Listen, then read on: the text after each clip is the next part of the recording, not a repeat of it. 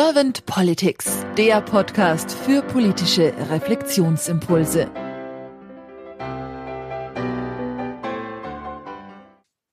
Herzlich willkommen zu einem neuen Podcast von Servant Politics. Mein Name ist Claudia Lutschewitz und ich spreche heute Morgen mit Fabian Schmidt. Guten Morgen, Fabian. Guten Morgen. Fabian, du bist Gründer und Geschäftsführer der S&G Consulting Group und Bachelorstudent an der Uni Witten-Herdecke für Management. Ich bin jetzt sehr gespannt auf deine Impulse zum Thema Politik und wenn du keine Fragen hast, dann würde ich starten. Lass uns gerne direkt starten. Fabian, wenn du an Politik denkst, was ist nach deiner Meinung und Auffassung die Aufgabe von Politik? Idealerweise sollte Politik meiner Auffassung nach immer den Durchschnittsbürger in gewisser Art und Weise repräsentieren können und vor allem auch das Land, äh, ich sag mal, in, in dem der Politiker, die Politikerin äh, arbeitet oder dem, dem Land, dem es dient, idealerweise so weiterentwickeln können, dass die nächste Generation, ich sag mal, auf eine ähm, gute Zukunft hoffen kann. Also zum einen die, die Repräsentation des Normalbürgers ist, glaube ich, sehr, sehr wichtig. Zum anderen aber eben auch ein Land weiterzuentwickeln und sich nicht auf den akt oder auf dem aktuellen Stand auszuruhen, äh, sondern eben dafür zu sorgen, dass man auch in Zukunft noch die, die Möglichkeit des, desselben Wohlstands beispielsweise, den man jetzt äh, vielleicht zur aktuellen Zeit hat, oder halt eben, dass man sich äh, als Land oder als Nation wie auch immer weiterentwickelt. Mhm. Und wenn du gerade diese Gedanken so in die jetzige Zeit transportierst, wie nimmst du das jetzt gerade wahr?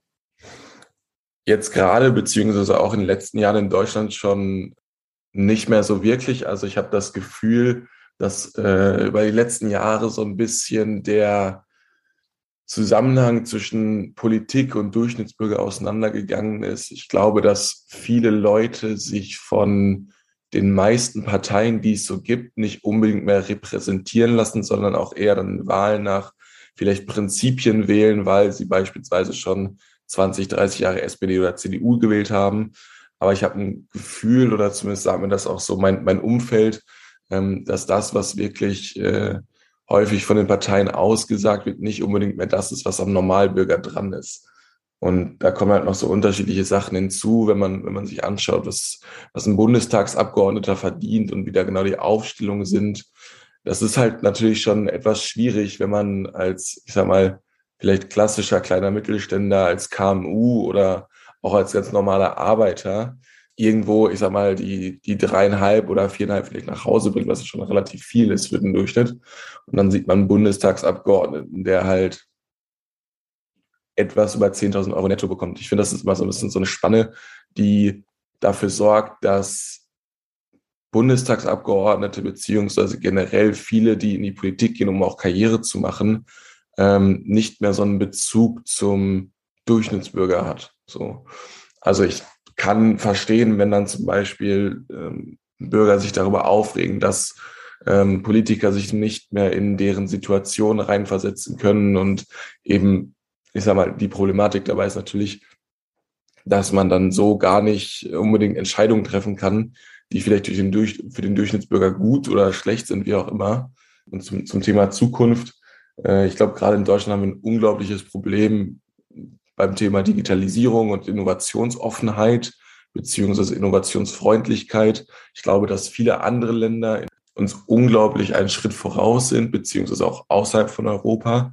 Ich glaube, dass wir lange Zeit zum einen die Technologie nicht verstanden haben, weil wir zu alte Leute in Entscheidungspositionen sitzen haben und zum anderen, weil man sich auch glaube ich, zu sehr auf dem Wohlstand ausgeruht hat, den wir über die letzten Jahre und Jahrzehnte generiert haben, der auch wohlgemerkt noch definitiv halten wird. Aber irgendwann wird nun mal eben der Punkt kommen, wo man sagen muss, andere Länder überholen uns. Und wenn man sich jetzt zum Beispiel mal Digitalisierung in, in, in anderen Ländern wie Estland oder so anschaut, dann sind wir dagegen quasi äh, im, im Mittelalter. Und das ist halt eben ein großes Problem oder ein großes Problem für die nächste Generation. Das heißt, was wünschst du dir für die Politik der Zukunft? Idealerweise bürgernäher zu werden, also sich wieder dahin zu besinnen, nicht in die Politik zu gehen, um das große Geld zu verdienen, sondern in die Politik zu gehen, um das Land wirklich auch zu verbessern, beziehungsweise dem Land etwas Gutes zu tun, also wirklich eine, ich sag mal, eine, eine Weiterentwicklung zu fördern und ich sag mal, davon abzusehen, klar, das ist gut verdientes Geld und ich kann auch verstehen, dass wenn man die, dass man diesen Karriereweg wählt, aber eigentlich sollte es ja ein Politiker oder eine Politikerin äh, wollen, dass, dass, dass es dem Land, was man repräsentiert, was ja auch sozusagen über die Steuergelder einen die Karriere finanziert, dass, dass es dem Land eben gut geht und dass es sich positiv weiterentwickelt. Und das sollte eigentlich der Kerngedanke sein, warum man in die Politik geht. Wenn man sich halt eben heutzutage manche Politiker anschaut, dann, oder auch viele, die jetzt in die Politik gehen, mit der Motivation, ich will Bundestagsabgeordneter werden, weil ich da gutes Gehalt bekomme und eine sehr sichere Rente. Ähm, das finde ich halt schwierig. So, und ich will mir halt eigentlich für die Zukunft wünschen, dass sich das irgendwie ändert. Und ansonsten, ähm, für mich sollte auch die Politik der Zukunft sich mehr mit Technologie und Digitalisierung befassen und somit auch eben mit dem äh, Bildungssystem, was wir in Deutschland haben, weil es eben auch ziemlich überarbeitungsfähig ist, sagen wir es mal so. Dann lass uns mal zur sogenannten Kanzlerfrage kommen, wie ich schon im Vorgespräch angekündigt habe. Wenn du, stell dir mal vor, du wärst jetzt Bundeskanzler geworden und wenn du jetzt so ein kompetentes Team an deiner Seite hättest, was wären so die ersten zwei bis drei Herzensthemen, die du auf jeden Fall sofort angehen wollen würdest? Also der, das erste Thema wäre, äh, wenn man es jetzt grober fassen würde, erstmal das Bildungssystem.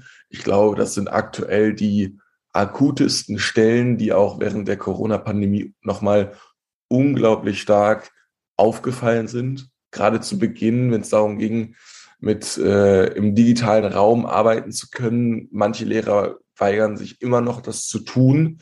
Die senden dann vielleicht mal eine E-Mail und geben Aufgaben, die man dann zurückschickt, so wie ich das mitbekommen habe. Aber das ist halt eben kein äh, Lehrauftrag, der da verfolgt wird. Und es kann eben nicht sein, dass in unserem Bildungssystem in einem Industrieland, was unglaublich weit entwickelt ist eigentlich, so etwas noch passiert.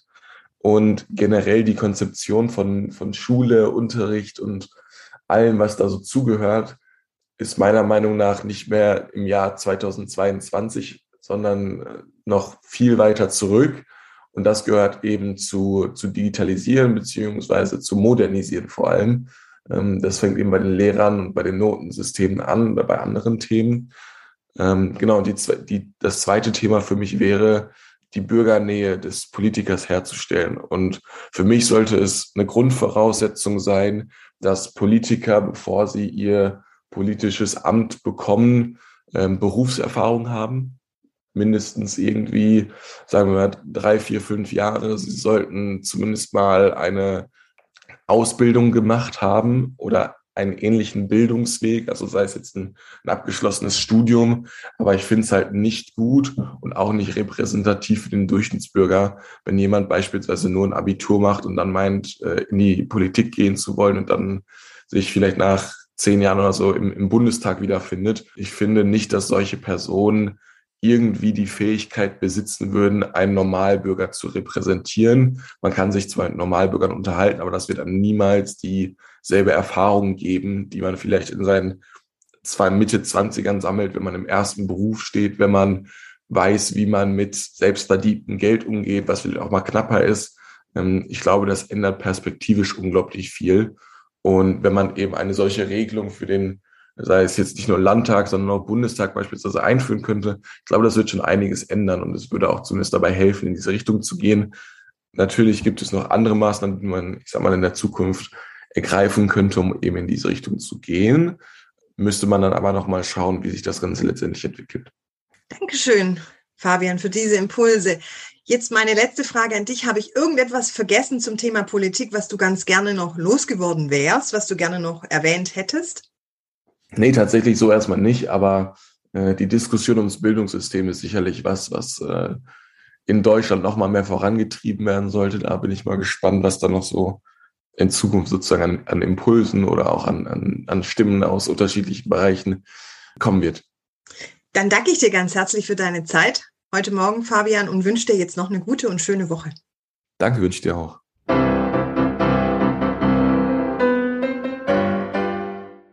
Servant Politics gibt's auf Spotify, Apple Podcasts und überall, wo es Podcasts gibt. Abonniert uns gerne und hinterlasst uns eine Bewertung. Servant Politics, der Podcast für politische Reflexionsimpulse.